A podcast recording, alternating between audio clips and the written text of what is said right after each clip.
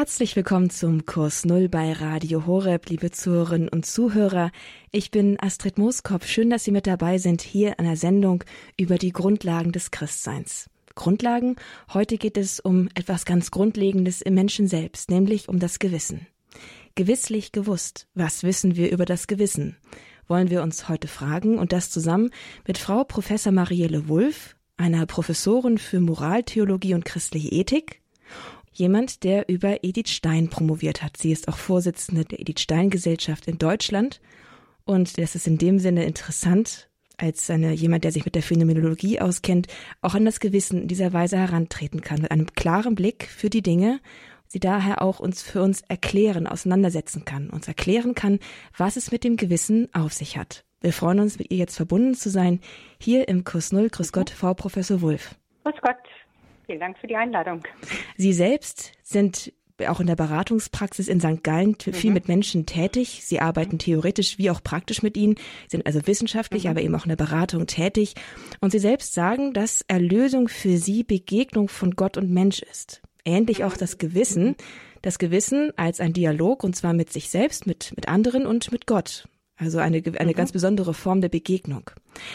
Sie werden uns hoffentlich dieses Gewissen, das doch so suspekt geworden ist für den modernen Menschen, das eigentlich nur noch der letzte Rückzugsort geworden ist, wo man nicht mehr kritisierbar ist, wo man sich einfach nur noch selbst gesetzt sein kann. Dieses Gewissen wollen Sie uns heute öffnen und wie das Gewissen uns den Weg zur Welt, aber eben auch zum Himmel eröffnen kann. Ja, das ist mein heutiger Auftrag und ich muss gerade eine Gewissensfrage daraus machen, dass Sie mich ein bisschen zu hoch auf den Thron erhoben haben. Ich bin nicht Vorsitzende der Edith Stein Gesellschaft, sondern nur im Vorstand. also, diese Gewissensfrage wäre geklärt. Was ist das Gewissen? Ja, das ist ein schwieriges Wort. Denn ja, ich habe ein schlechtes Gewissen, sagen wir schon mal, ähm, aber wir meinen das meistens nicht so ganz ernst, wenn es dann um den tatsächlichen Gewissensbegriff geht. Das Gewissen ist so ein bisschen das ja ungeliebt geliebte Kind der Moderne. Man beruft sich auf sein Gewissen. Der moderne Mensch macht da seine Autonomie fest und sagt, ich kann mir autos selbst nomos das Gesetz geben, also eine Selbstgesetzgebung. Also er ist sich selber als sein eigenes Gesetz ein bisschen auch genug. Das reicht dann, wenn ich das so bestimmt habe. Dass der Mensch sein Gesetz in sich trage, das ist eigentlich nicht neu. Das weiß schon die Bibel im Alten wie im Neuen Testament. Sie sagt, dass das göttliche Gesetz im Menschen angelegt sei, dass es dem Menschen nicht fremd ist. Er kann es in sich finden und es widerspricht nicht seinem Wesen, nicht dem, was er eigentlich ist. Das reflektiert sich dann bei einem in sich eingeschworenen protestantischen Christen, dem Immanuel Kant, der das innere Gesetz im Menschen heraufbeschwört, also sagt, jeder trägt sein eigenes inneres Gesetz in sich. Woher das kommt, das macht Immanuel Kant übrigens nicht fest. Er hat da nämlich grundsätzlich noch eine religiöse Verankerung, trotz seines Aufklärertums. Das, was man da hat, das ist ein Aufruf dazu, über sich selbst in adäquater Weise zu verfügen und auch über den anderen. Und zwar so, dass man den anderen und sich selber immer als das letzte Ziel sieht und niemals als Mittel.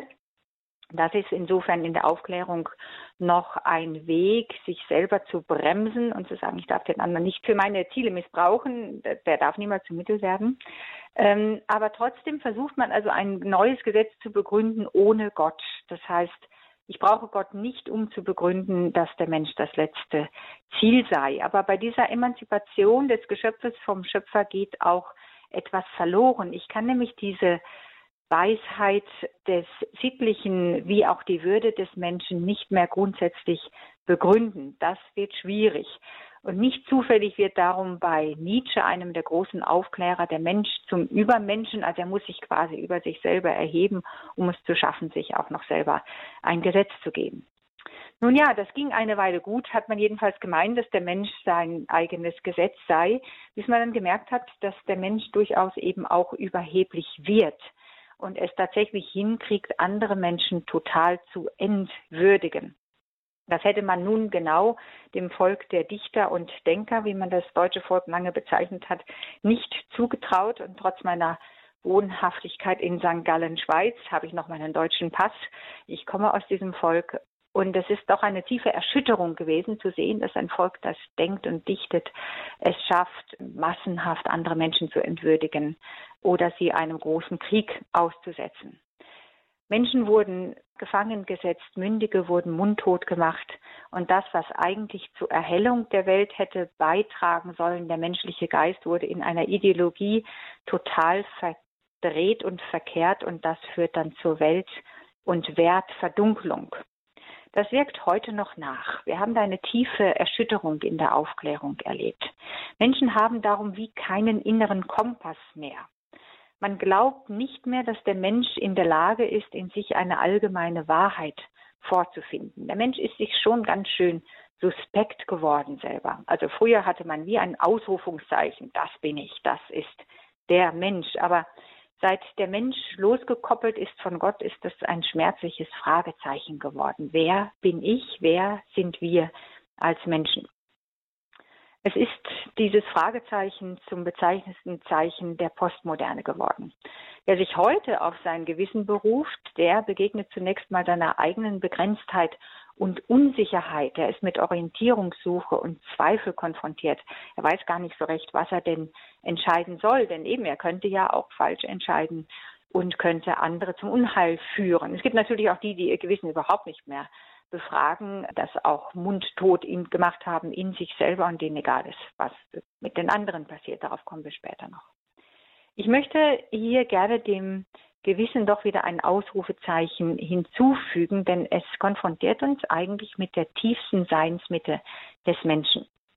Das Gewissen ist in der katholischen Auffassung durchaus ein Ort der Freiheit und der Wahrheit, es ist ein Ort, wo sich Selbsterkenntnis vollzieht und wo ich meiner eigenen inneren Würde inne werde.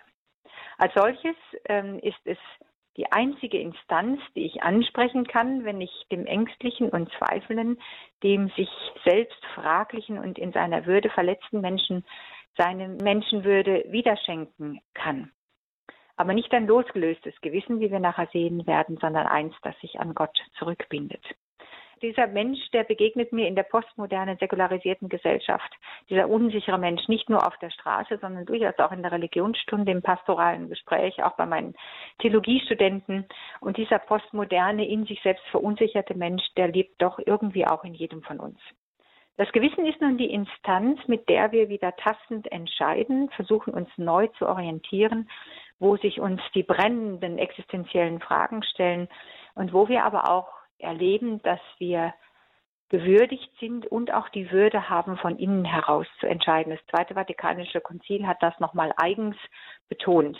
Bezieht sich natürlich auch auf ein Gewissen, das, wie wir im dritten Teil hören werden, den Zuruf Gottes wieder hört. Ein ungeformtes Gewissen, das geht unter Umständen eben in die Irre.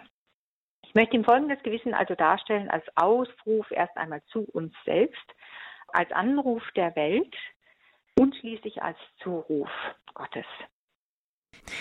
Das Gewissen also als ein Ort, an dem wir zu uns selbst aufgerufen sind, eine interessante und etwas andere Betrachtungsweise des Gewissens, als es üblicherweise der Fall ist. Denn normalerweise kennt man das Gewissen, sagen wir mal, als eine Art Botschafter, der etwas in uns hineinspricht. Eine Stimme, die von außen kommt und vielleicht sogar im schlechtesten Fall uns von uns selbst entfremdet. Der Gewissensbegriff, den Sie hier so angedeutet haben, ist etwas anders. Müssen wir umdenken? Wir müssen in gewisser Weise schon umdenken im Hinblick auf die Frage, was formt eigentlich unser Gewissen. Da ist ein phänomenologischer Gewissensbegriff sehr hilfreich. Phänomenologie heißt, ich schaue erstmal auf das Phänomen als solches. Das habe ich natürlich bei Edith Stein gelernt, nicht wahr?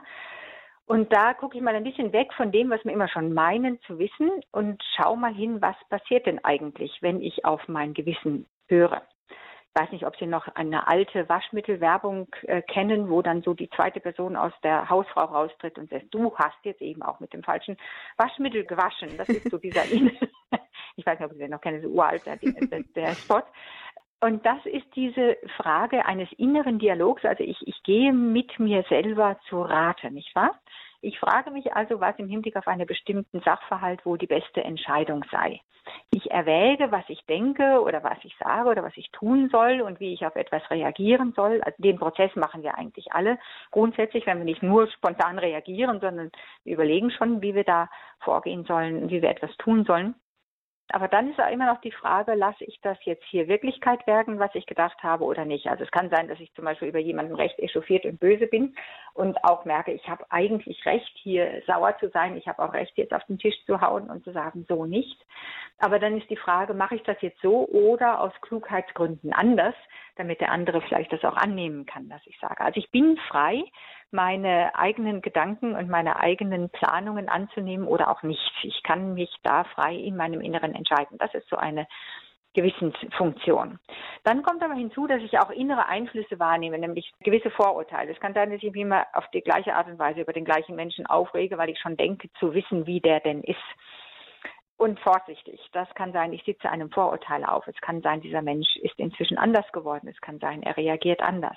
Kann auch sein, dass ich einfach schlechte Gefühle habe, dass es mir jetzt gerade nicht gut geht und ich patzig bin mit meiner Umwelt. Aber das sind die schlechten Gefühle aus mir oder meine Sehnsüchte, die ich auf andere projiziere und ich möchte gerne, dass der meinen Sehnsüchten entspricht dann muss ich aufpassen, dann muss ich von mir selber nochmal eine innere Distanz gewinnen von diesen Vorurteilen, schlechten Gefühlen oder Sehnsüchten und mich neu entscheiden, was ich jetzt tatsächlich wirksam werden lasse. Auch das ist eine solche Gewissensfunktion. Dann kommt hinzu, dass ich das tue. Das kann mir kein anderer abnehmen, sondern ich muss das für mich selber entscheiden, was ich hier tue. Aber dann kommt die nächste Frage, wer ist dieses Ich eigentlich? Also die Art und Weise, wie ich entscheide, hat viel damit zu tun, wer ich eigentlich bin. Das hat auch viel zu tun mit meinem Charakter, mit meiner Originalität, mit meiner Einzigartigkeit. Wir sind so originell eigentlich, dass wir einander manchmal sonderbar und eigenartig erscheinen. Das kann durchaus sein. Aber genau diese Eigenart ist doch etwas, was ich in diese Welt einbringen kann. Und zwar nur ich. Es ist auch meine Verantwortung, dass ich das tue. Das ist also so meine ureigenste Stimme, die in mir lebt die absolut einzigartig ist und die mit keiner anderen Stimme zu vergleichen ist. Schon unsere Sprechstimme, unsere Singstimme ist ja einzigartig, aber diese innere Stimme ist noch mal etwas viel tieferes und es ist in sich die Kunst eines guten Pädagogen, genau diese Stimme zum Klingen zu bringen. Ich erinnere mich an Freunde, die das fünfte Kind bekamen und der Vater sagte als erstes, der ist wieder ganz anders als die anderen. Fand ich wunderbar. Diese Sichtweise auf dieses Kind zu sagen, es ist wieder anders, wir werden in ihm etwas anderes zum Leuchten bringen müssen. Jetzt kann es aber passieren, dass meine eigene Stimme in Widerstreit gerät mit anderen Stimmen, mit denen ich in mir zu kämpfen habe. Manchmal sind das Stimmen, die mir von Kindesbeinen an etwas gesagt haben äh, und mich ins Unrecht gesetzt haben und die sind immer noch da und setzen mich auch im Erwachsenenleben noch immer ins Unrecht manchen Familien zum Beispiel sind bestimmte Kinder in der Reihenfolge ist es oft das älteste, manchmal das zweite Kind so stark mitverantwortlich. Die sind dann immer mitverantwortlich ihr ganzes Leben, wenn sie nicht mitkriegen, dass sie eigentlich als Kinder überfordert waren. Also diese Stimme dann nochmal abzuschaffen und zu sagen, ich muss nicht immer alles lösen, können auch mal andere machen. Was ist denn jetzt eigentlich mein Auftrag, statt dem hinterher zu rennen, was die anderen von mir wollen? Es kann auch passieren, dass wir der Stimme des anderen absolut mehr vertrauen als der eigenen Stimme, dass der andere eine größere Autorität hat ähm, und meine eigene, sich unweigerlich meldende, aber doch zaghafte Stimme dabei untergeht. Anstatt dann auf mich zu hören, auf meine Stimme zu hören, schweige ich und tue das, was der andere will. Das ist, das wissen wir aus genau dem Desaster des Zweiten Weltkriegs samt dem Holocaust, den ich vorher genannt habe, eine sehr gefährliche Geschichte, denn das kann zu großem Unrecht führen, weil ich das Korrektiv, das ich in mir selber habe, nicht mehr höre. Dennoch, und das ist die wunderbare Erfahrung, die ich in der geistlichen Begleitung ähm, in den vielen Jahren gemacht habe, tragen wir quasi doch eine unauslöschliche Stimme in uns selber. Und es ist immer wieder mein Auftrag, diese Stimme zum Klingen zu bringen. Und es ist wunderbar zu entdecken, dass jeder tatsächlich diese Stimme hat und da kann noch so viel Fremdbestimmung da sein. Diese authentische Stimme zum Klingen zu bringen, das ist das, was uns ins echte Selbstsein hineinbringt.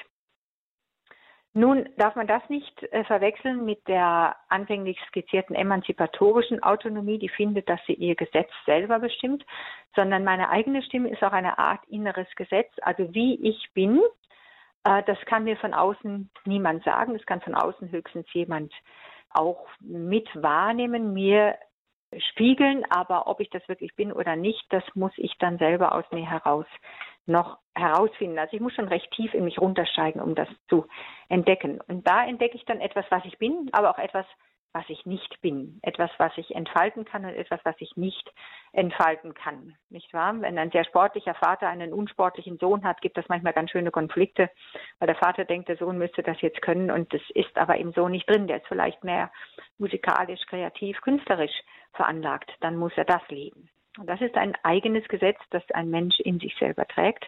Das ist auch die Qualität dieses Menschseins. Nun ist Individualität uns allen auch irgendwie wieder gemeinsam. Also jeder hat das Recht, seine Individualität zu entfalten. Das heißt, ich schon, aber die anderen auch. Und das ist schon der erste soziale Auftrag, nämlich auch den anderen Raum und Zeit zu geben, um diese Individualität zu entfalten. Und der zweite Auftrag ist, in den Dialog zu treten mit anderen und da muss ich manchmal gucken, welche Stimme erklingt jetzt aus mir. Da kann sein, dass meine plötzliche, plötzlich meine Kinderstimme nochmal zum Vorschein kommt, obwohl die eigentlich gar nicht angebracht wäre im Sinne von, ich möchte jetzt gesehen und anerkannt und unterstützt werden, wie Kinder das haben. Kinder haben das berechtigt. Als Erwachsener muss ich dann manchmal sagen, so Vorsicht, Achtung, hier ist noch mein Kleinkind, das äh, irgendwie nicht genug gesehen und gehört wurde und jetzt muss ich aufpassen, dass nicht, ich nicht von meiner Umgebung äh, fordere, dass ein inneres Kleinkind versorgt. Das ist so etwas, was integriert werden muss. Also wenn ich merke, ich habe ein gewisses Defizit an der Stelle, dass ich das integriere, dass ich für mich daran arbeite und sage, aha gut, hier ist noch eine Kinderstimme, die vielleicht schnell beleidigt ist oder schnell Bedürftiges zum Ausdruck bringt. Wie kann ich das integrieren, sodass ich äh, in meiner Erwachsenenumwelt die anderen damit nicht überfordere? Es ist nichtsdestotrotz wichtig, das zum Verstummen gebrachte auch wieder zu hören und aufzunehmen, denn vielleicht entdecke ich nicht nur, dass ich bedürftig bin, sondern auch, dass ich kreativ bin, was ich bis anhin noch gar nicht gemerkt hatte. Und da kommt dann die gelebte Authentizität zum Vorschein, das integrierte, meine originelle Stimme, die in die Welt etwas hineinsprechen darf, was Gott durch mich in die Welt hineinsprechen wollte. Das ist eigentlich das Wunderbare, dass ich etwas von ihm erklingen lassen darf als Mosaikstein in dem großen Mosaik, das Gott selber ist. Es gibt ein wunderbares großes Poster, das ein Jesusbild darstellt und wenn man genau hinschaut, sind die eigenen einzelnen Farben durch einzelne Menschen repräsentiert. So in der Richtung ist das, dass wir etwas beitragen zum großen Corpus Christi Mysticum, was die Kirche ist, aber auch einfach in der Welt. Also meine innere Stimme ist durchaus ein Wort Gottes an die Welt. Und das darf gesagt werden, das darf klingen.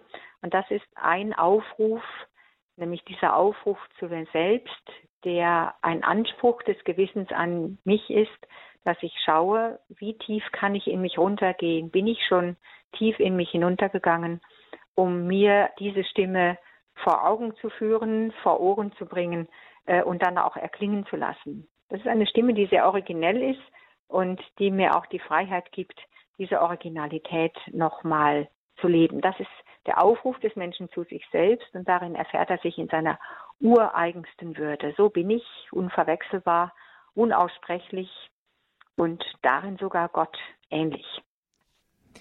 Das Gewissen als der Ort, an dem ich zu mir selbst zurückgerufen werde. Diese Stimme erklingt, um mich nach Hause zu rufen, zu mir selbst. Eine ziemlich andere Sicht auf das Gewissen und zugleich ziemlich herausfordernd, denn wer einmal in sich hineingegangen ist, wird entdeckt haben, dass es da eine ziemlich große Zahl von Stimmen gibt. Da ist es manchmal gar nicht so leicht, die eigene Stimme herauszuhören und den richtigen Weg zu finden. Trotzdem besteht nicht die Gefahr, dass die eigene Stimme zu dominant wird, dass wir unsere Stimme als das Nonplusultra setzen. Wie steht es denn jetzt hier um die sozialen Verhältnisse, um die soziale Dimension des Gewissens? Genau, damit kommen wir eigentlich zum zweiten Teil. Ne? Das ist der Anruf der Welt. Also ich stehe nicht nur im Aufruf dazu, ich selber zu sein, sondern ich stehe auch in dem Anruf, der mir von außen her zukommt. Und tatsächlich stehe ich ja eben nicht alleine in dieser Welt. Ich bin auch nicht in mir selber eingeschlossen, ne? So, sondern ich stehe mit anderen in der Welt und ich bin herausgerufen durch diese anderen und durch die Welt. Das ist ein Aufruf, der nicht aus mir selber kommt, sondern ein Anruf vom anderen her und dem ist jeder Mensch auf jeden Fall ausgesetzt. Denn es gehört zum Menschsein, dass wir mit anderen sind, also mit den anderen in der Welt leben und in der Welt sind. Und damit ist das die zweite äh, Gewissensstimme hier deutlich zu machen und das ist dieser Anruf zur Selbstgestaltung nicht nur für mich, sondern Selbstgestaltung und Weltgestaltung gleichzeitig zu tun. Indem ich mehr ich selber werde, kann ich nämlich auch mehr zur Welt beitragen. Und das genau soll ich auch tun.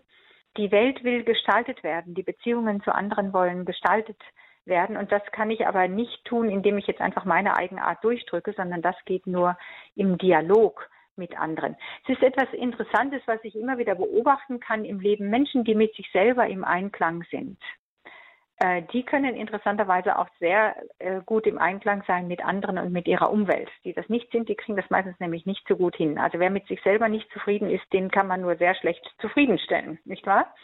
Da liegt ja das Problem woanders. Das wäre im Hinblick auf die Umweltethik, da komme ich gleich noch kurz drauf, äh, eine gute Frage, ob nicht vieles an unserer verqueren Art und Weise, die Welt wahrzunehmen, damit zusammenhängt, dass wir nicht selbst genügsam sein können, also uns selber genügen können, sondern wir brauchen ganz viel Material von außen. Also zunächst einmal ruft mich mein Gewissen auf, mit, mit anderen umzugehen. Und das heißt, so wie ich Raum brauchte für mich selber und Zeit brauchte, um zu werden, brauchen das nämlich auch andere. Und das heißt, wie schaffe ich jetzt einen Raum für den anderen, wo der andere den Aufruf an sich selber wahrnehmen kann? Ne, wir haben einen Anspruch darauf. Jeder hat den Anspruch darauf, einen solchen Raum zu bekommen. Und das heißt, ich habe auch die Verpflichtung, einem anderen diesen Raum zur Verfügung zu stellen. Damit erfahre ich auch etwas anderes, was ich kann, nämlich meine soziale Seite. Ich kann auf andere zugehen und ich kann dem anderen tatsächlich einen Raum geben, den er braucht.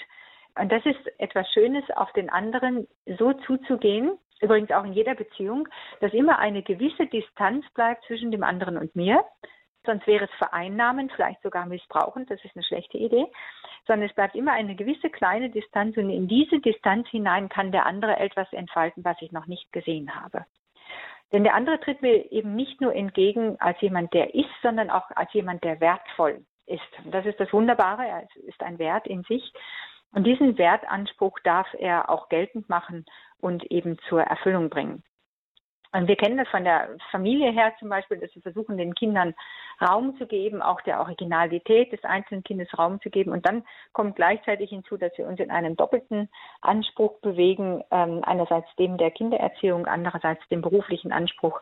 Und dieses, dieses Abwägen der verschiedenen Ansprüche, das ist zum Beispiel schon mal eine ganz große Gewissensfrage. Wir betrachten das meistens nicht so, aber es ist so. Es ist eine ganz große Gewissensfrage zwischen diesen Ansprüchen zu vermitteln. Sie haben eben zwischen Umwelt und anderen Menschen unterschieden. In dem Bereich mhm. des Gewissens ist oftmals einfach von Umwelt als den anderen Menschen die Rede. Sie haben das unterschieden. Mhm. Können Sie uns kurz erklären, warum Sie da von zwei unterschiedlichen Begriffen sprechen und dann vermutlich auch auf den nächsten Punkt kommen, den Sie in diesem Zuge ansprechen möchten? Genau. Das ist einmal das, äh, die, die sogenannte Mitwelt, wie man sie auch philosophisch nennt, also die anderen. Äh, die können einen Anspruch an mich erheben. Äh, die haben den Vorteil gegenüber der Umwelt, insofern wir von der sachlichen Umwelt reden, äh, die, die Mitwelt hat eine Stimme. Also ein Kind kann schreien und sich bemerkbar machen. Ein anderer Mensch kann mich in meine Schranken weisen.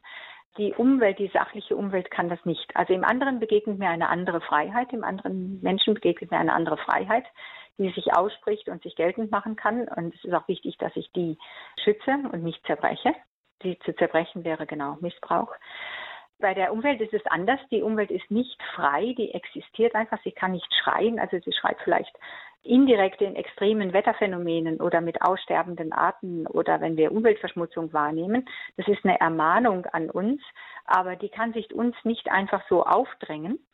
Und das heißt, wir müssen auf die sachliche Umwelt, die keine eigene Stimme hat, anders zugehen. Wir müssen so auf sie zugehen, dass wir sie in ihrem Eigenwert sehen und uns durch das, was mit ihr passiert, auch einfach wachrütteln lassen und einfach mal wieder einen Schritt zurücktreten und der Natur Raum geben, sich zu entfalten oder auch Zeit zur Regeneration. Das ist in sich das, was unser Auftrag ist als freie Wesen, die frei darüber entscheiden können, wie viel sie jetzt in Anspruch nehmen oder nicht. Das Interessante ist, es ist ein Aspekt, der in der Ökologie relativ wenig betrachtet wird, ist, dass der Mensch durchaus eine legitime Art und Weise kennt, die Natur auch zu gestalten. Also was Natur eigentlich sein kann von den inneren Anlagen her, das kann die Natur aus sich heraus gar nicht zeigen und gestalten. Wenn Sie daran denken, wie wir Blumen gezüchtet haben, zum Beispiel, die richtig groß sind und schön sind, äh, die gibt die Natur aus sich nicht einfach so her oder sie würde Jahrtausende brauchen, eine solche Blume wie eine voll ausgebildete Rose herzubringen. Das kann man durch Züchtung erlangen. Sogar die ungestaltete Natur kann einen gewissen Anspruch an den gestalteten Menschen haben. Michelangelo, von dem wird gesagt, dass er einen Marmorblock anschauen konnte und schon die künftige Statue darin sah. Also er sah die Möglichkeit, die in dem Material liegt. Ich habe mal einen Film über Geigenbauer gesehen, die ein Stück Holz abklopfen und sagen, das wird eine hervorragende Geige werden. Also die ein Material daraufhin beurteilen können, was es auch noch sein kann. Diese Seinsmöglichkeiten aufscheinen zu lassen als freie Komponente in der Schöpfung, ne? sodass ein Wert aufscheint, der in der Natur liegt, also die, der Wert eines Klangholzes zum Beispiel, den ich als Laie gar nicht einschätzen kann, das kann nur ein, ein äh, Fachmann machen. Ähm, das ist etwas, was äh, der Mensch tatsächlich kann. Er kann die natürlichen Töne zusammensetzen zu einer Sinfonie oder er kann aus den natürlichen Zutaten ein schmackhaftes Mittagessen zaubern. Er kann aus den Steinen eine Kathedrale bauen oder eine technische Errungenschaft hervorbringen oder er kann auch einfach einem Haus Wohnlichkeit verleihen. Er kann klärende Gedanken in die Welt setzen oder einen Kinderstreit schlichten. Wir können also etwas verändern in äh, unserer Umwelt. Und das Schöpferische, das der Mensch in sich trägt, ist an der Stelle durchaus gefragt. Ne? Es gibt einen gewissen Anruf der Welt, der sagt, mach aus mir, was ich sein kann. Allerdings immer so, dass wir die Natur in ihrer Eigenwertigkeit betrachten. Wenn wir also den Mais so hoch, hoch züchten, dass er anfällig wird äh, für Schädlinge und wir dann Pestizide einsetzen müssen, dann sind wir vielleicht einen Schritt zu weit gegangen in dieser Gestaltung. Das ist eben dann wiederum die Frage an das Gewissen, wie weit gehe ich mit dem, wie ich Natur gestalte. Wenn wir unsere Grünflächen zukleistern und zubauen, äh, dann sind wir vielleicht noch Nummer zu weit gegangen mit unserer Freiheit. Also die Freiheit wird durch den Anruf der Schöpfung sie zwar zu entfalten, aber auch eben zu respektieren, dann auch wiederum eingedämmt.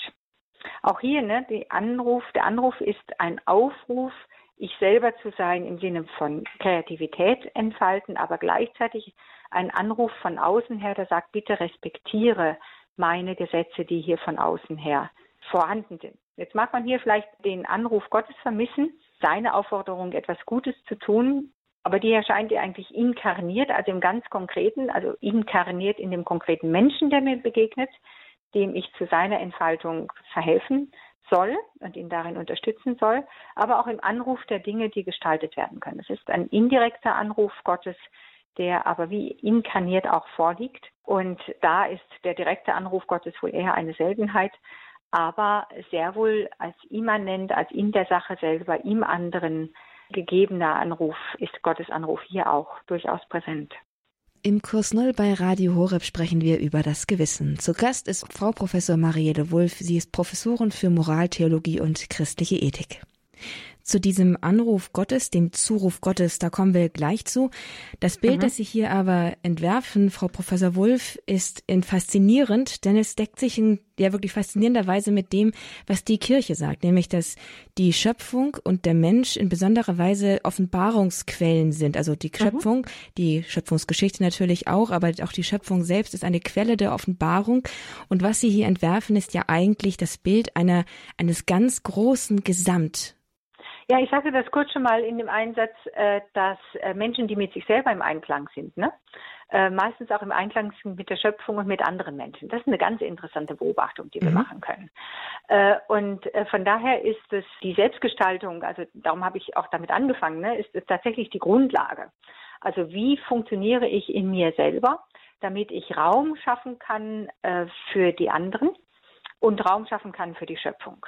Ne, wenn der Raum nämlich besetzt ist mit mir selber, weil ich so wahnsinnig viel Ansprüche habe, äh, dann äh, kann ich dem anderen keinen Raum mehr geben.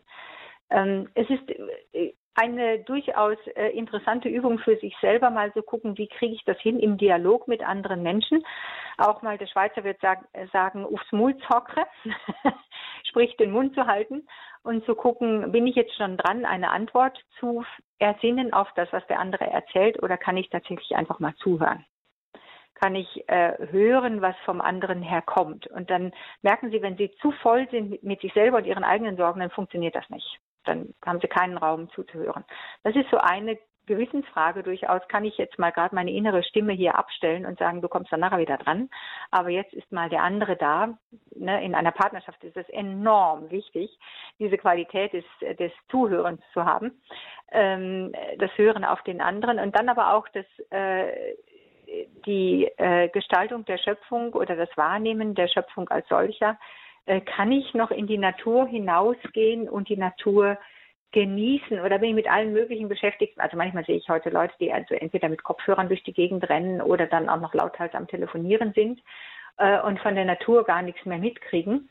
Kann ich die Schönheit als Schönheit noch wahrnehmen? Kann ich einfach mal meine ganzen äh, Sorgen und Ängste, äh, meine inneren Streitereien bleiben lassen, wenn ich in der Natur bin, um die Eigenwertigkeit der Natur ähm, wieder wahrzunehmen? Das sind dann so wichtige Momente, wo mir klar ist, wenn ich mich nicht berühren lasse durch den anderen oder durch die Natur, dann werde ich die Wertigkeit nicht mitkriegen und mich berühren zu lassen. Das ist tatsächlich nochmal äh, eine Frage des Gewissens, die sagt so, stopp, ne? nicht ich, nicht meine Ansprüche, nicht meine Geschichte, sondern der andere und das andere darf jetzt Raum kriegen und mich berühren und für mich sichtbar und hörbar und tastbar werden. Nun wird genau dieser Zuruf Gottes von vielen Menschen in, in unserer Zeit eigentlich eher als ein Zuruf aus einer sehr weiten Instanz, äh, Distanz äh, erfahren. Gott ist sehr weit weg. Sein uraltes Wort ist uns nicht mehr so ureigen, äh, wie wir das biblisch gesehen haben. Es, es lebt in uns, sondern erscheint uns eigenartig fern und irgendwie unerreichbar. Und das ist eigentlich schade, wenn das so weit weggerückt ist, denn damit nehmen wir die vorher schon zitierte Inkarnation nicht ganz ernst. Also Gott hat sich inkarniert ähm, im Jesus Christus selber, aber inkarniert sich immer wieder neu in dem, was uns gegeben ist. Also in der Tat begegnet er uns in dem Immanenten, also in dem Innerweltlichen. Das Transzendente, das Göttliche ist im Innerweltlichen gegenwärtig und das ist genau der staunende Blick, den wir auf die Natur ähm, haben können oder der wertschätzende Blick auf den anderen, das Erstaunliche, was da zum Vorschein kommt. Also Staunen ist eine wichtige Grundhaltung. Ähm, auch in dem, was wir anfassen können, wird uns der Unfassbare präsent. Er hat uns genau eine Natur gegeben, die von ihm zeugt, von seiner Schönheit äh, zeugt. Ähm, er hat uns auch in der Berührung durch andere, in der liebenden Berührung, ein Bild hinterlassen seiner eigenen Berührung, die er uns geben möchte. Und das Hier und Jetzt ist immer offen für das Ewige und Unendliche. Also das, was sich jetzt ereignet, ereignet sich unter den Augen Gottes. Das, was hier uns berührt, ist eine Berührung, die äh, uns von Gott her berührt. Und das, das ist schon eine Konkretheit, äh, die eben genau, genau, ich bin im Bereich Ethik tätig, ähm, im ethischen äh, ein himmelhoher Maßstab im buchstäblichen Sinne des Wortes ist, dass unsere Berührungen so seien, dass sie göttlich sind. Äh, Klammer auf, das wäre mal eine interessante, ein interessanter Ansatz in der Sexualethik, dass unsere Berührung so sei, dass sie göttlich ist, nicht wahr? Es entspricht also seiner Weisheit, seiner Entscheidung, äh, sich im, im Konkreten sichtbar zu äh, machen. Und es ist nicht nur ein Zuruf von jenseits des Seins, sondern im Sein selber. Im konkreten Sein ist Gott präsent. Denn er rief ja alles Sein, das jetzt ist ins Sein. Also aufgerufen zu mir selber, angerufen zu, zur Welt und durch die Welt äh, werde ich seines Zurufes inne. Und das ist das Wunderbare. Das Innewerden ist ein wunderschönes deutsches Wort. Ich werde dessen inne. Ich kann das in mich hineinholen. Äh, und darin äh, können wir uns selber verwirklichen, anderen zur Verwirklichung helfen und äh, auch die Schöpfung eine neue Fülle erfahren lassen. Das ist diese göttliche Verheißung, auch so ein unübersetzbares Wort. Ich bin in vielen Sprachen unterwegs, aber man kann es nicht übersetzen. Es ist dieses göttliche Versprechen, das auf jeden Fall wahr wird. Das ist Verheißung. Und diese Verheißung lautet, ich will, dass sie das Leben haben und es in Fülle haben, wie das Johannesevangelium sagt. Mir fallen dazu zwei, zwei Sätze aus der Bibel ein. Einmal der aus der Genesis, Adam, wo bist du? Und dann aber auch der Satz, ich habe dich beim Namen gerufen, du bist mhm. mein. Wenn in meinem Gewissen sich dieser Anruf Gottes durch Welt und mich selbst manifestiert, dann ist es gerade auch dieser ganz persönliche Zuspruch mhm. Gottes, der spürbar werden kann, oder? Ja, das, das ist so. Äh, und der, Sie zitieren die Genesis, äh, Adam, wo bist du? Und Adam hat sich an der Stelle versteckt, wo er ein schlechtes Gewissen hatte übrigens. Mhm. Passend. ne? Da haben wir schon was, was passiert mit einem schlechten Gewissen. Ich verstecke mich. Da fange ich an, etwas zu verstecken. Und wenn ich mich vor Gott verstecke, dann ist das, äh, was Sie eingangs auch zitiert haben, nicht möglich. Was mir wahnsinnig wichtig ist, wenn es darum geht, Erlösung zu erklären. Erlösung ist Begegnung. Der Mensch, der im Garten Eden lebt, in dieser unmittelbaren Gottesbegegnung. Wunderbar. Und wir glauben immer, das ist nur dort möglich gewesen. Ist es nicht. Die Inkarnation sagt uns, das ist heute und hier und jetzt und eigentlich jeden Augenblick neu möglich, dass Gott mir begegnet. Er ist da, er ist präsent. Und er fragt mich, wo bist du? Und der Name kommt jetzt, äh, das ist nämlich dann die Frage, er fragt nicht nur, wo bist du offen, also du, wo bist du Mensch, wo bist du Adam, Adam gleich der Mensch, sondern er fragt mich, wo bist du und dann ergänzt er meinen Namen. Und dieser Name ist bei Gott durchaus nicht nur irgendeine zufällige Buchstabenfolge, sondern mein Name ist eigentlich das, was ich von innen heraus bin. Wir sind gewohnt, dass wir Namen haben, die uns äh, gegeben werden, ähm, gemäß einem bestimmten äh, Namensverzeichnis. Ähm, aber der Name von Gott her ist ganz etwas anderes. Der Name ist die Zuschreibung dessen, was ich eigentlich bin, was übrigens der Grund ist, weshalb wir Gott äh, Im Alten Testament ist es immer wieder betont, gar nicht bei seinem Namen rufen können, weil wir nämlich dann aussagen müssen, wer er eigentlich ist. Und das steht uns erstens nicht zu und zweitens ist es uns nicht möglich. Aber er, Gott, er kann das. Er kann mich bei meinem Namen rufen. Das heißt, er kann mir sagen, wer ich tatsächlich bin. Äh, und wenn ich diesen Namen höre, wenn ich höre, wer ich tatsächlich bin, das ist übrigens, ähm, müssen wir mal schauen, das passiert in einer äh, Liebesbeziehung dass der andere mich spüren lässt, wer ich eigentlich bin. Dann weiß ich, dass ich angekommen bin. Das ist der tiefste Sinn von Liebe. Das ist das, was der gute Hirte sagt. Er sagt, ich kenne die meinen und die meinen kennen mich. Wer weiß, wie ein Hirte funktioniert mit einer Herde, der kann die tatsächlich mit ihrem Namen rufen. Sie kennen seine Stimme und nur wenn er sie ruft, also seine, diese, seine Schafe ruft, reagieren die und sonst nicht. Die kennen genau die Stimmfrequenz, die Schafe. Das ist dieses Bild. Ne, ich kenne die meinen, die meinen kennen mich, die kennen meine Stimmfrequenz und ich kenne genau ihren Namen. Ich weiß genau, wie ich sie nenne und äh, ich nenne sie ihrer Eigenart gemäß.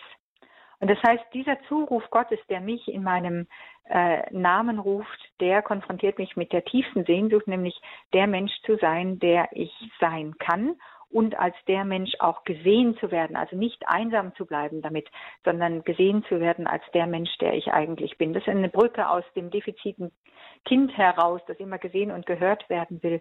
Gott hat uns schon lange gesehen und gehört, denn er hat uns ja gemacht. Gleichzeitig haben wir bisweilen Angst davor, dass uns jemand äh, sieht, nicht wahr? In dem Moment, wo wir schuldhaft mit uns selber gebrochen haben. Das haben wir beim Adam gerade schon gesehen.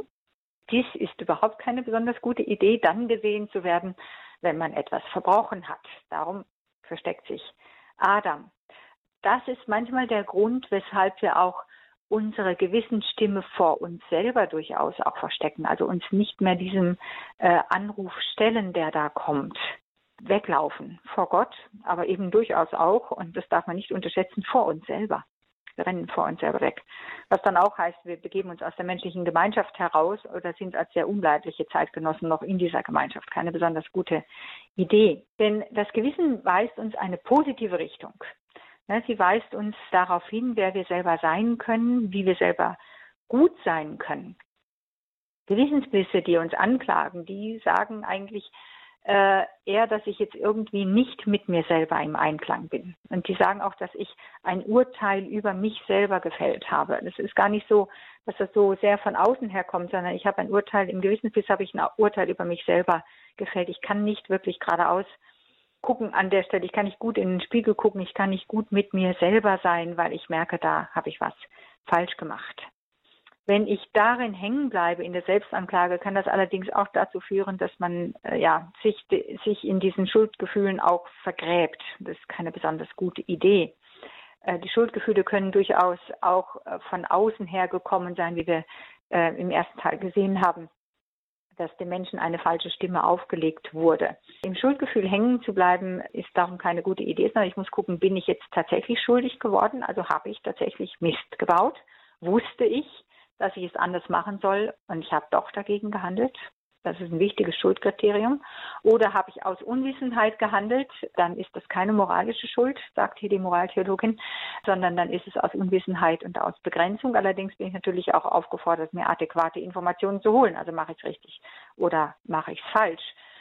Und das dritte ist eben dieses Schuldgefühl, was mir von außen her übergestülpt wird, wo der andere mich schuldig erklärt und ich das aber gar nicht bin. Also Schuldgefühle können den Weg zu sich selber enorm verstellen und die echte Stimme zum Schweigen bringen. Und das schlechte Gewissen, das ist ein Aufruf, hier mit etwas zu tun. Gott ruft uns hier auch zu, äh, wo bist du? Äh, komm doch wieder zurück, denn du kannst dich mit mir versöhnen und damit auch mit dir selber und mit deiner Mit- und deiner Umwelt. Komm, denn ich habe diese Ressource der Vergebung, die kann ich dir geben. Also ich kann dir die Fülle deines Lebens zurückgeben, die dir verloren gegangen ist, als du dich von dir selber entfremdet hast. Und das ist dieser wunderbare Zuruf Gottes, der ein Aufruf ist zur Versöhnung äh, mit sich selber, mit den anderen und schlussendlich natürlich in allem mit Gott. Wenn eine solche Versöhnung gelingt, wenn eine solche Begegnung mit meiner innersten Stimme gelingt, dann ist das wichtigste Zeichen dafür äh, innerer Friede. Also dieser Zuruf, der mir aus einer anderen Wirklichkeit, also aus Gottes Wirklichkeit zukommt, der will, dass ich der Mensch werde, der ich von ihm her sein kann. Äh, wenn das gelingt in kleinen Schritten, manchmal nur ein Moment, wo ich sage, ja, jetzt habe ich so reagiert, wie ich denke, dass ich bin. Jetzt habe ich mich so gezeigt, wie ich bin. Schauen Sie mal in Ihr Leben hinein, wenn das gelingt, dass Sie sich so zeigen können, wie Sie tatsächlich sind und auch so gesehen werden. Was dann passiert, ist eine, eine wirkliche Erfahrung von tiefem inneren Frieden. Im Kurs Null bei Radio Horeb sprechen wir über das Gewissen. Zu Gast ist Frau Professor Marielle Wulff. Sie ist Professorin für Moraltheologie und christliche Ethik. Frau Professor Wulff, wir haben über das Gewissen bis jetzt als eine Instanz gesprochen, einer Wirklichkeit im Menschen, die etwas darüber aussagt, was der Mensch ist und in welche Wirklichkeit er hineingestellt ist. Das Ganze auf das Konkrete, auf die Lebenswirklichkeit umgelegt, bedeutet, dass der Mensch diesen Auftrag hat, von dem Sie eben schon gesprochen haben, nämlich, dass ich Mensch werde, also dieses Menschwerden als der ultimative Auftrag des Menschen in seinem Leben. Dafür braucht es aber eine Grundlage und eine ziemlich konkrete Grundlage. Und das ist die, was man die Selbstannahme nennt. Ja, genau. Also die Annahme seiner, seiner selbst ist erstmal eine ziemliche Herausforderung, nicht wahr? Es ist auch eine Lebensaufgabe. So, ne? Äh, wenn man im Laufe seines Lebens plötzlich entdeckt, was man da alles so in sich trägt und wer man ist, ist das durchaus äh, eine ziemliche Herausforderung. Und zwar nicht nur, dass ich das Negative in mir selber entdecke, das hm, kann auch passieren, ich merke, also kann ganz schön autoritär daherkommen, so, ähm, sondern auch, dass ich das Positive in mir selber wahrnehme, dass eben ein Aufruf ist zu sich selber, also das zu leben. Nun ist da eine Eigenart anzusprechen, ähm, die wir manchmal vergessen. Äh, das ist nicht so ein einsames Geschehen, wie das so aussieht, sondern es ist zunächst mal ein Geschehen mit einem anderen zusammen. Also dass ich ich selber werde, dazu brauche ich einen positiven Spiegel, so würde ich das mal ausdrücken.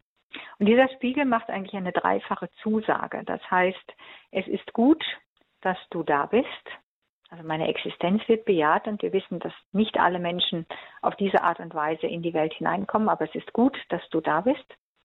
Eine wichtige Aussage. Dann, es ist gut, dass du so bist. Also du musst dich nicht verändern, damit ich dich mag, sondern du darfst so sein, wie du bist. Natürlich, dein Charakter hat Schlagseiten, wie jeder andere auch. Da kann man dran arbeiten, das ist nicht die Frage, aber du darfst mal grundsätzlich der Mensch sein, der du bist, musst dich nicht verändern, damit ich dich mag. Und die dritte Aussage ist, und das, also diese ersten beiden Aussagen, ist gut, dass du da bist, es ist gut, dass du so bist, und das gilt für immer. Das ist in sich das die dreifache Aussage, die die Liebe uns schenkt.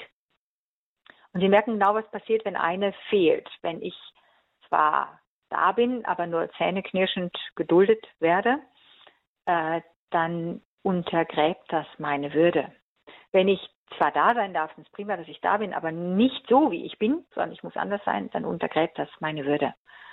Wenn ich da bin, ist auch okay, dass ich da bin, aber wenn irgendwas falsch läuft, äh, dann plötzlich wird diese Zusage entzogen. Auch das untergräbt meine Würde. Das heißt, wir sind in der, diesen drei Grundaussagen, die sind wirklich die drei Säulen, auf denen unser Leben aufgebaut ist, sind wir abhängig von anderen, dass sie uns diese Zusage im Leben geben. Äh, das ist die, die Grundlage, wie sich auch ein Gewissen formt. Denn in dieser dreifachen Zusage liegt die Erfahrung der Würde. Und die, die Erfahrung der eigenen Würde ist in sich die Grundaussage meines Gewissens, mir kommt Würde zu, es ist wertvoll zu sein und darum kommt auch den anderen Würde zu und es ist wertvoll, dass sie sind. So funktionieren wir. Deswegen brauchen wir diese Grunderfahrung der Würde. Nicht nur, dass unser äh, ganzes Rechtssystem, äh, die, die Menschenrechte auf der Würde aufgebaut sind, äh, sondern es ist tatsächlich eine biografische Frage, dass wir uns in unserer Würde erfahren und erleben. Menschen, die das nicht erlebt haben, die können tatsächlich zu sehr gewissenlosen Menschen werden. Also das ist sehr wichtig, dass wir diese Aussage erfahren in uns selber. Äh, und so merken wir, dass wir nur mit den Mitmenschen zu uns selber werden. Ähm, aber auch da müssen wir nochmal den, den anderen Anspruch mit hineinnehmen, den Anspruch der Schöpfung. Wir leben in einer äh, Gesamtgesellschaft und in einer Gesamtschöpfung und auch die äh, hat gewisse Ansprüche an uns. Es ist ein bisschen manchmal die Versuchung, äh, das Heil allein im Kontakt zu Gott zu suchen. Also das heißt, äh, ich bete jetzt viel und ich ziehe mich zurück und äh, Gott wird schon regeln. Nein, das ist nicht so, sondern wir sind in die Welt hineingesandt, äh, mit dieser Welt auch etwas anzufangen. Und das heißt, äh, wir äh, orientieren uns auch hier am inkarnierten Gott, der sich nämlich nicht rausgehalten hat. Deswegen bin ich überzeugte Christin. Wir haben einen Gott, der sich nicht rausgehalten hat, sondern der sich eingemischt hat als Person, der gekommen ist als Person. Und er ist gekommen, um diese Welt zu erlösen, hat sie angenommen. Und er begab sich als Mensch unter Menschen, um sie mehr Mensch, also mehr erlöste Menschen werden zu lassen. Und der Aufruf unseres Gewissens ähm, ist also nicht ein Ruf aus dieser Welt heraus, wohl aus der Verstricktheit heraus. Also die Welt darf uns nicht dominieren, ähm, sondern es ist immer auch ein Ruf, diese Welt zu gestalten und sich den Menschen da drin zu stellen. Also Christen sind zur sogenannten Proexistenz berufen, also zum Dasein für andere.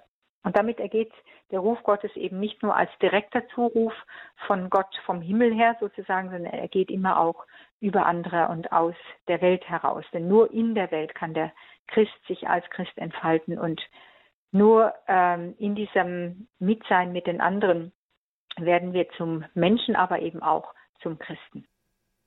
Gewisslich gewusst, was wissen wir über das Gewissen?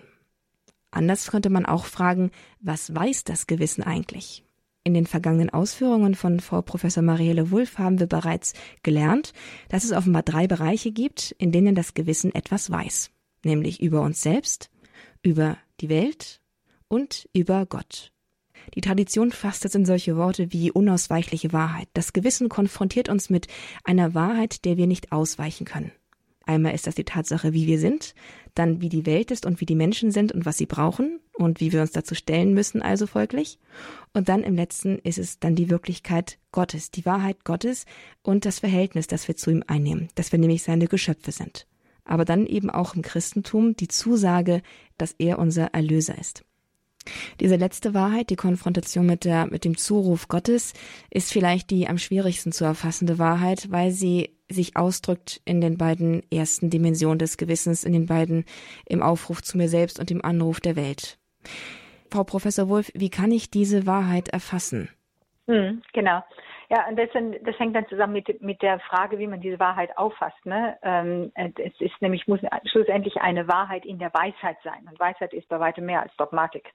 Das ist ganz wichtig. Entschuldigung, sonst wird es auch eine Ideologie. Da muss man dann aufpassen. Also erstmal muss man schauen, dass das Gewissen in seiner Tradition, ähm, jetzt gehe ich mal ein bisschen auf den traditionellen Gewissensbegriff, äh, conscientia ist. Das ist vom Lateinischen her und heißt äh, Mitwissen. Also ich habe Teilhaben an Wissen von anderen. Das ist eben auch so, dass diese Wahrheit nicht nur vom Himmel herabfällt und nicht nur in mir als Person liegt, sondern ich bin tatsächlich in eine Gesamtwahrheit hineingestellt.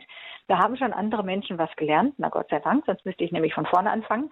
Komischerweise wenn es um technische Entwicklung geht, akzeptieren wir sehr wohl, dass andere schon etwas gelernt haben und uns diese technisch voraussetzen, sonst wären wir alle heute ohne Computer da. Ich wüsste nämlich nicht, wie ich so ein Ding bauen sollte. Ne? Äh, aber wenn es um das moralische Wissen geht, um das Gewissenswissen geht, dann haben wir meistens äh, Skrupel, äh, die, die, das, was andere schon gedacht haben, anzunehmen. Vielleicht haben wir aber schon was gelernt. Und darum ist genau wichtig, äh, da mitzubekommen, dass andere etwas gelernt haben und dass ich von anderen lernen kann. Dieses Conscientia, diese Conscientia-Funktion mitzuwissen mit anderen. Das ist der erste Schritt zur Weisheit. Das andere wäre nämlich sehr pubertär zu sagen, ich muss alle Weisheit selber erfinden. Nein, nein, ich kann mich in eine Weisheit, die durchaus mit Einsicht hineinbegeben. Als ich merke, dass die anderen was gelernt haben, da kann ich etwas aus dem lernen. Das andere ist äh, der griechische Begriff Syndeiresis, das ist Zusammensicht. Das macht auf ein anderes Charakteristikum des Wissens aufmerksam, insofern sie zur äh, Weisheit werden kann, und das ist die Zusammenschau allen Wissens. Also ich habe immer nur eine sehr restriktive, sehr kurze, ähm, sehr beschränkte Sicht auf die Dinge. Und das ist wichtig, zu gucken, dass ich eine weitere Sicht auf die Dinge kriege. Nun haben wir natürlich mehr das Problem, dass wir in einer Gesellschaft leben, in der wir äh, mit Informationen überversorgt sind. Es ist gar nicht so einfach, zu einer Zusammenschau zu kommen. Also zu gucken, dass die ganze Erfahrung sich äh, nicht zusammensetzt aus allen möglichen Wissensfragmenten, da, da sind wir komplett überfordert, ähm, sondern dass es dann wieder zusammenklingt mit einem Leben äh, und dass das Leben äh, der Maßstab ist. Also das, das Wissen muss zu einem größeren Leben, es muss zu mehr innerer Freiheit, es muss zu tieferer Liebe, es muss äh, zu einer umfassenderen Wahrheit führen, die immer offen ist, darauf zuzulernen, äh, ja, weiter dazu zu lernen. Eine abgeschlossene Wahrheit ist eine Ideologie, keine gute Idee. Aber der Maßstab ist, es muss zu immer tieferem und immer größerem Leben werden, und zwar auf lange Sicht. Also nicht jetzt gerade nützt mir das, was ich jetzt erfahren habe, sondern was macht das auf längere Sicht? Wie werde ich auf längere Sicht äh, damit leben? Wie wirkt sich das auf andere aus? Wie wirkt sich das auf die Geschichte aus? Wie wirkt sich das in anderen Räumen aus, wenn ich zum Beispiel zu viel konsumiere? Das sind die Komponenten und die Ingredienzen der Weisheit. Weisheit also in gewisser Weise auch als eine als die Reife des Gewissens, oder? Ja, genau. Das kann man so sagen, ja. Das Gewissen reift dahin. Sie haben vorhin schon von Verheißung gesprochen. Was ist nun die Vollendung? Was ist die Verheißung der Vollendung des Gewissens? Denn wir sprechen ja hier auch von einer Entwicklung des Gewissens, eines, mhm. eines reifenden genau. Gewissens, genau. Und mhm. genau, wie sieht das genau aus? Genau. Also ich habe da nochmal ein Wortspiel mit Aussage, Ansage und Zusage. Es ist zunächst einmal eine Aussage, die wir in der göttlichen Offenbarung empfangen. Wir werden sein, wir werden in diese Wahrheit hineinwachsen. Jesus ist der Weg, die Wahrheit und das Leben. Wunderbar, dass, wie das zusammengefügt ist. Auch die Wahrheit führt nämlich zum Leben. Und diese äh, Aussage, die in der Offenbarung steht, äh, da liebe ich die jüdische Herangehensweise, die sagt, ich sehe die Offenbarung, die ist aufgeschrieben. Ähm, ich höre sie in den Zeugnissen, die mir entgegenkommen. Ähm, und ich muss immer wieder an diese Wahrheit, die mir da zukommt, heranwachsen. Es ist nicht so, dass ich die einmal schon begriffen habe. Also ich mache seit 35 Jahren Theologie. Ich habe noch lange nicht alles verstanden und das ist gut so. Denn es hält mich offen für weiteres Wachstum und für weiteres Wissen. Das ist das, die Aussage, die da steht, aber die als ein ständiger Aufruf da ist, an sie heranzuwachsen. Dann ist da eine Ansage drin, auch etwas, was sein soll, ein Wert, der realisiert werden soll. Das ist ein gewisser Anspruch, der da ist, entfalte dich, aber entfalte auch die Welt, gib anderen die Möglichkeit, sich zu entfalten. Ähm, und das klingt jetzt sehr kurz, die drei Sätze. Entfalte dich, entfalte die Welt, gib anderen die Möglichkeit zu entfalten. Wenn Sie das konkret machen im Alltag, ist das recht komplex. Aber da ist eine Ansage drin, die sagt, ich möchte das so. Also Gott möchte das so. Dass das tatsächlich äh, Möglichkeit wird, dass die größeren Möglichkeiten zum Leben kommen. Stellen Sie sich vor, allein wir 1,4 Milliarden Christen würden das schon mal so leben. Das wäre ja schon mal was, wo wir einen Unterschied machen würden, nicht wahr? Mhm. Dann aber auch die Zusage, und das ist genau die wichtige Zusage Gottes, die sagt, das ist ein himmelhoher Anspruch, buchstäblich, ich bin mir dessen bewusst, sagt Gott auch zu uns. Und darum ähm, bin ich derjenige, der hier die Vollendung herbeiführt. Ich finde es wunderbar, dass in der Geschöpfungsgeschichte gesagt wird, bei der Vollendung der Welt ähm, am äh, siebten Tag ruhte er und er vollendete die Welt. In der Ruhe. Und das ist das Wunderbare, dass wir uns darauf verlassen können, dass wo immer wir zu diesem Guten hinstreben wollen, schon Augustinus sagt, dass durch die Gnade getragen sind, die Vollendung ist nicht unser Werk, das ist Gottes Werk. Das ist das Wunderbare, dass wir uns in dem äh, Streben nach dieser dreifachen Verwirklichung ähm, auf ihn verlassen können äh, und dass der, er uns Schritt für Schritt dahin trägt. Das sind keine sieben Meilenstiefel. Ne, das sind die fünf Minuten, die ich jetzt gestalte und die sieben Minuten morgen und die eine Sekunde, in der ich die richtige Entscheidung fälle, ja oder nein. Und trotzdem ist das jedes Mal ein äh, Tun, was von Gott her so ist und worin er mich trägt und worin die Verheißung liegt, du kannst so sein, wie ich dich gesehen habe und die Welt kann so werden, wie ich sie äh, geschaffen habe. Das ist seine Zugabe, seine Drei Dreingabe, sein Geschenk, seine Gnade sei so, denn du bist du, einzelner Mensch, aber auch du, Schöpfung, du Mitmensch, denn ich habe es dir verheißen, das ist die Fülle, die ich euch schenke sagt Frau Professor Marielle Wulff über das Gewissen. Gewisslich gewusst, was wissen wir über das Gewissen? Das war heute unsere Frage im Kurs Null bei Radio Horeb und ein ganz herzlicher Dank geht für die Ausführungen, die wir heute gehört haben, an Frau Professor Wulff. Sie ist Professorin für Moraltheologie und christliche Ethik. Diese Sendung, liebe Zuhörer, können Sie natürlich wie gewohnt auch herunterladen. Bei uns auf www.horab.org in der Mediathek finden Sie die Sendung in der Rubrik Kurs Null. Ebenso können Sie diese Sendung auch beziehen als CD. Rufen Sie dafür einfach bei unserem CD-Dienst an unter der 08328 921 120. Die Kollegen schicken Ihnen gerne auf Anfrage kostenlos eine CD mit der gewünschten Sendung zu. Wenn Sie möchten, wenn Sie mögen, freuen wir uns natürlich über jede Form der Unterstützung. Wir leben ausschließlich von Ihren Spenden und danken Ihnen für jeden Cent, für jeden Euro, den Sie beisteuern, damit das Werk Radio Horeb und der Missionsauftrag, der mit Radio Horeb verbunden ist, weiter bestehen und weiter ausgeübt werden kann. Alle Informationen und Möglichkeiten, uns zu spenden, finden Sie auf horeb.org. Für heute verabschiede ich mich von Ihnen. Ich wünsche Ihnen alles Gute und natürlich Gottes reichen Segen. Viel Gewinn mit dieser und anderen Sendungen bei Radio Horeb und dazu eine herzliche Einladung im Podcast-Angebot unseres Senders ein bisschen zu stöbern. Sie werden sicherlich fündig mit zahlreichen interessanten und lebensbereichernden Sendungen. Alles Gute und bis zum nächsten Mal. Mein Name ist Astrid Mooskopf. Das war der Kurs Null bei Radio Horeb.